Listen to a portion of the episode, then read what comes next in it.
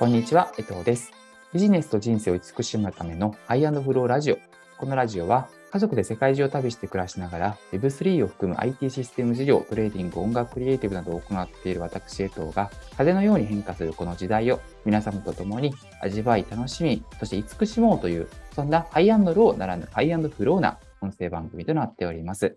今回もパーソナリティとして、さとみさんと一緒に会話していきたいと思っております。さとみさん、今日もよろしくお願いいたします。よろしくお願いします。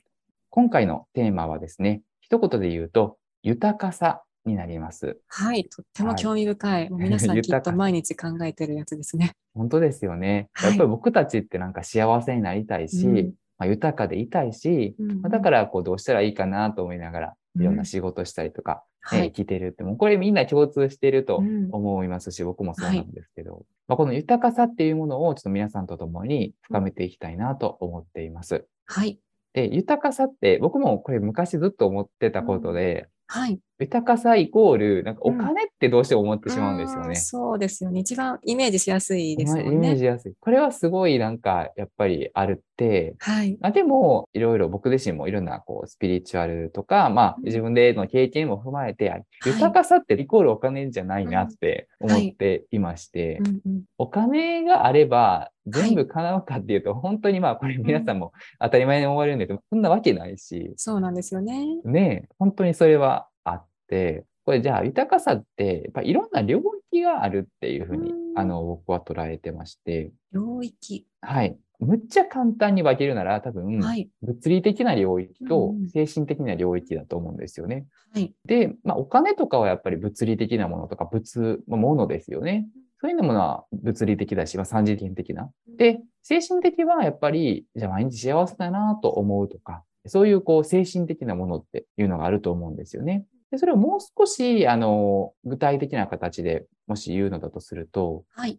例えば、まず健康ですよね。やっぱりこの健康っていう豊かさってめっちゃすごい豊かさで、はい。例えばこうやって喋れてるとか、うんなんか目見えてるとか、めっちゃ豊かだと思うんですよね。確かに。ねで、ご飯が美味しいと思うとか、はいめっちゃ豊かで、まあこれがもう全部の原点うんですよね。なんか、はい。やっぱり健康じゃなかったら、本当にもうできない、例えば歩けないとかだったら、まあ歩けない方もそれ以外はできるので豊かだと思うんですけど、でもやっぱり今、その時、一番健康であるっていう肉体の状態が、はい。やっぱり、あの、いろんな考え方にも及ぶし、うん健康って大事だなっていうふうにはい。思いますよね。うん。まああとは、その人間関係ですよね。まあ、うんこれはそのパートナーシップとかもそうなのかもしれないし、仕事仲間に囲まれてるとか、やっぱりそういうこう友人とか、そういうところも、これこそ本当お金で買えなうんいし。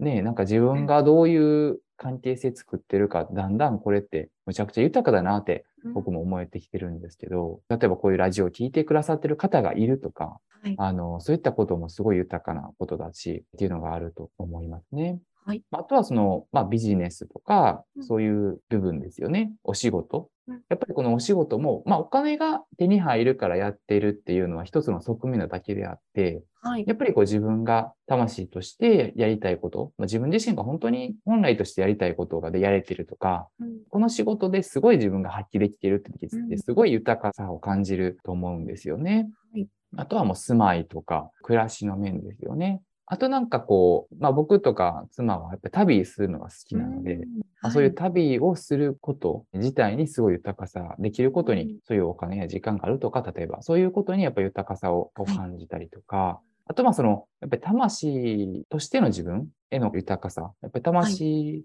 前回のですかね、あの音声で言ってた、やっぱりこう、まあ波動が高めるという意味で、やっぱり魂、まあ本来の自分のやりたいことをやれてたり、本来の自分として表現できたりっていうこと自体の豊かさとか、はい。本当にこう豊かさって、こうやって事例で軽く言うだけでも、すごいいろいろ、いろんな領域があるなっていうふうに思うんですよね。はい。なんかこのあたりに関して、里見さんの方で何かありますかね、豊かさですか？うん。ああ、そうですね。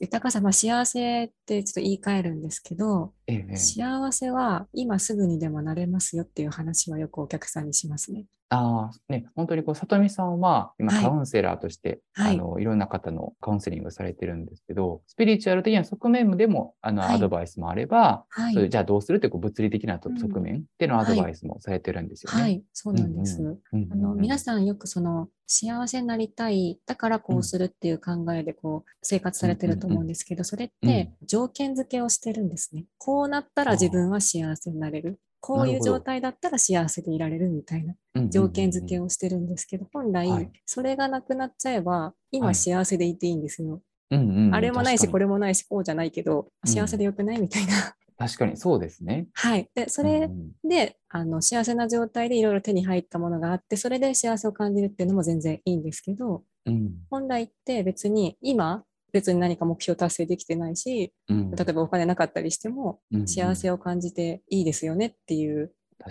ことを、まあ、自分自身もすごい考えてるんですけど、でもやっぱりこう物質世界にいると、あれもないし、これ欲しいし、みたいな、うんうんうん。そういう欲にこうまみれてしまって、うん。なんかすごい幸せから遠ざかる思考をしちゃってるなっていうのはすごい常々思ってます。なので、まあ本来だったら何もなくても幸せでいいよねってうん感じたいなっていうのをすごい考えてますね。確かに、それは本当にそうですよね。なんかその、はい例えばお金があったら、うんえ幸せとか、はい。なんかその幸せの条件付けをしてしまうっていうのって、まあはいいわゆるこの、まあ、豊かさを、はいその外部に求めてるっていうあ、ことそうですね。ですよね、うんうんうん本当に。そうです、そうです。こうなったら、だからうんこの人がこうしてくれたら豊か、うん、幸あ、せ。そうそうそう、そうねなんです。でもなんかそれでは、ずっと外に求めて、てかそのはい。外に左右される。うんうんうん。つまり自分がじゃなくて、外がどうなるかで、はい。自分の豊かさが決まってしまうのであれば、すごくその他者にその豊かさであるかのものを委ねてしまってるっていう状態になると、これってじゃあコントロールできないっていうか豊かさかどうか。っそうですね。はい、ね。そうなんですよね。てなってしまうと、自分が感じるか感じないかっていうのが、もう外部になってしまうんで、じゃあいいことが起こったらめっちゃわーってなるし、うんトラブルが起こったらなんかダメってなってしまうっていう、すごいこう、翻弄される生き方にそうそうなってしまうっていうよ。。ああ、上手にまとめていただいて。ありで、がとうございます本当に、いや、僕もすごいそう思っているので、で、その時に、じゃあ、はい。やっぱり気づけることって、豊かさとか幸せって自分が決めるんだ。自分がはい。どうかっていう、その外側がっていうところじゃない、自分がどう感じるかっていううん。ことなんだなって僕も最は近すごく気づきがあって、はい。まあ、つまり、もう今は豊かって感じていいっていう、多分、この自分へのこう、今豊かだよねっていう許可を出すっていうことなんだなって、すごく、そうですね。はねい。思うんですよね。なんか、はい。こうじゃないと豊かじゃないって自分が決めてるだけで、そうそうそう、そうなんですよ。ね、なんかでもそれを手放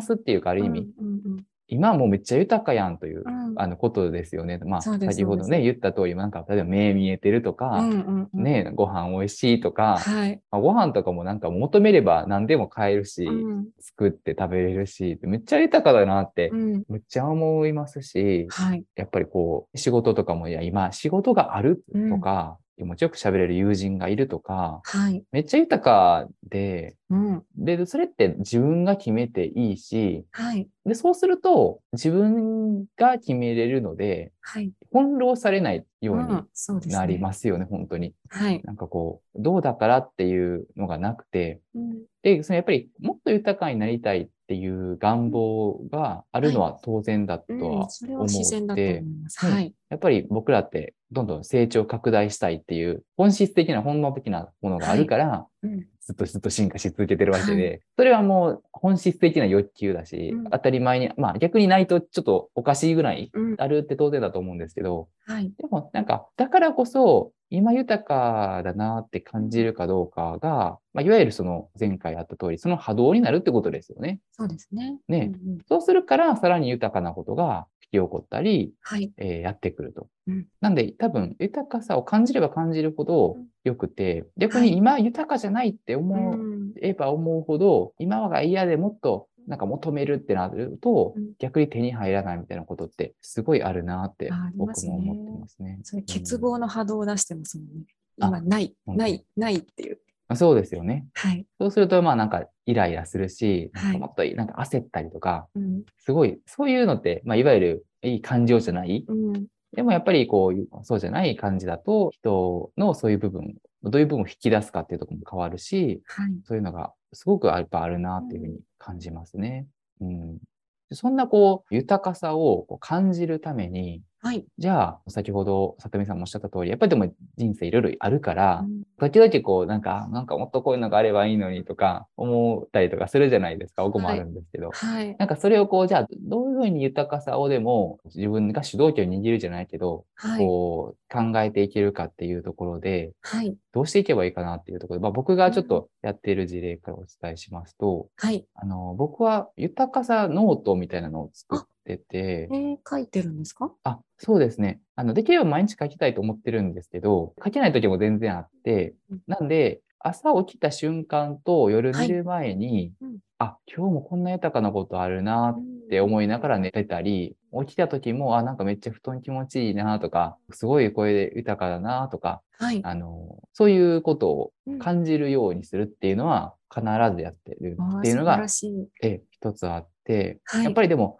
一日の始まりとうん一日の終わりってめっちゃ大事だなって僕思っていて、ですね。確かに。そこでなんか、まあ、今日もこんな嫌なことあって、こんな感じだったし、とか思いながら寝たら、絶対朝にも引きするし、うんうんうんうんあの、で、朝そんなネガティブに急に思ってたりとかすると、絶対嫌な一日になるじゃないですか。確かに なので、やっぱりすごい僕始めて終わり大事だなと思ってて、その日中になんかいろいろあっても、あ、でもね、もう健康だしとかうん。ってやっぱ思うことが、はい。そうしてからすごい僕もいろいろこう連日的な面でも、ようんりうん。あのいろんな面で豊かになったなって思います、すごい。なるほど。すごい実践的。ええ里見さんの方で、はい。なんかありますか、なんかこうするといいみたいな。ああ、やっぱり普段余裕がある時って、ああ、豊かだなってこう思えるんですけど、余裕なくしちゃうとそれすらもこう思い出せなくなっちゃうじゃないですか。で、そうですねそういう時って、あのですね、これをすると自分の気持ちが穏やかになるとか上がるっていうものを用意しておくんです。あらかじめいくつか。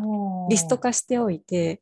で、私の場合は、ん猫がすごい好きなので、猫の動画を見ると、なんかどうでもよくなるんですね、いろいろ。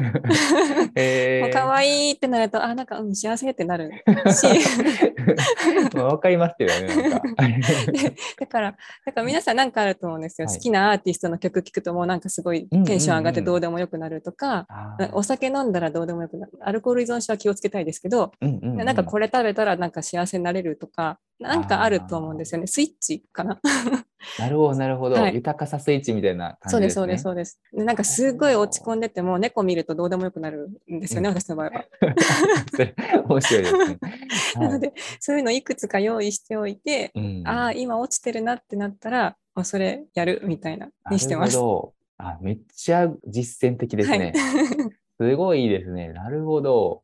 僕だと、お茶飲むっていうのはあります。めっちゃ。うん、ほっとしますよね。あなんか一回とりあえず落ち着こうみたいな。そうすると、あ、なんか、ああ、みたいな深呼吸とかすると、あすごいなんか、あの、なりますし、そうですね。本当でもおっしゃる通り、こうすると自分は、いわゆるリラックスできるとか、豊かを感さを感じるってはいいうスイッチをいろいろ持っておくといいんですね。そうそう、そうなんですよ。あーそれはすごい、めっちゃいいですね。で、なんかね、あの、手軽にできるものとかがいいね。そうですね、その方がいいですね。うんうんうんなんかちょっとね高級料理食べに行くとか、それだとちょっとハードル 高いんで。そうですね。毎毎月行かないといけない。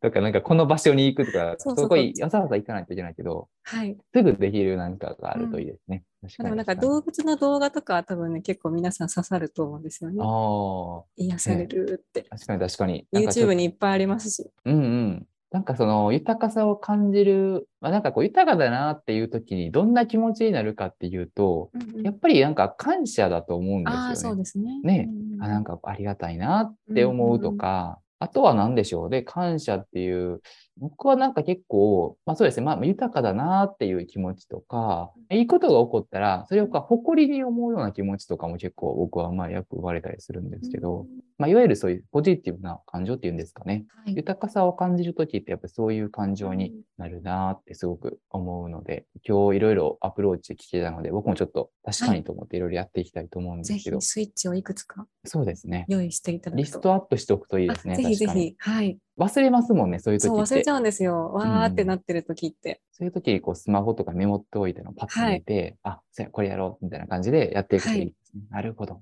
ということで、今回は、えーと豊かさをテーマにお伝えさせていただきました。はい。まあ、今回のですね、音声、えー、配信ですね、面白いと思っていただけましたら、ぜひ、ポッドキャストの購読の登録を行っていただけると嬉しいです。また、皆様からのですね、感想や質問、こんなこと聞きたいっていうのがありましたら、リクエストなどもお待ちしております。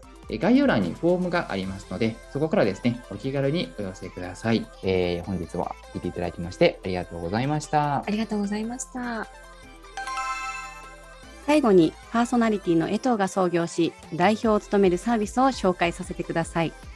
最短3分で LP 制作、パズル感覚の直感操作と自由なカスタマイズ性、作りたい時にサクッと作れ、極めたい時にとことん極められる、外注いらずの LP テンプレート、LP テンプレートカラフル商品やサービスを販売することに特化した縦長のランディングページをパソコン操作が苦手な方でも簡単に作成が可能です。LP テンプレートカラフルで検索をしてチェックしてみてください。